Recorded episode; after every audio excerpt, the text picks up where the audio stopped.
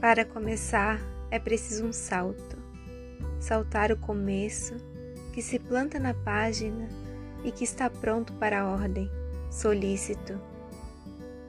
É preciso saltá-lo, para que ele fique observando, frustrado sua ausência.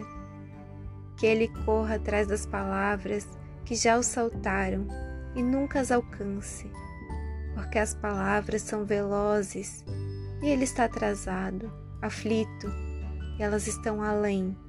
Quando ele finalmente pensa que agarrou o pé de uma delas e morde a barra de sua saia em desespero, o texto já está chegando ao fim e ele puxa a saia, esgarça o tecido, mas a palavra já escapou.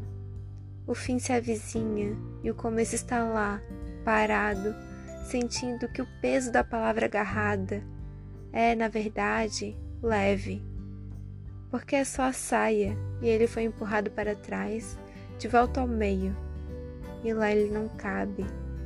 Ele está só, parado no meio de tudo, e já terminou.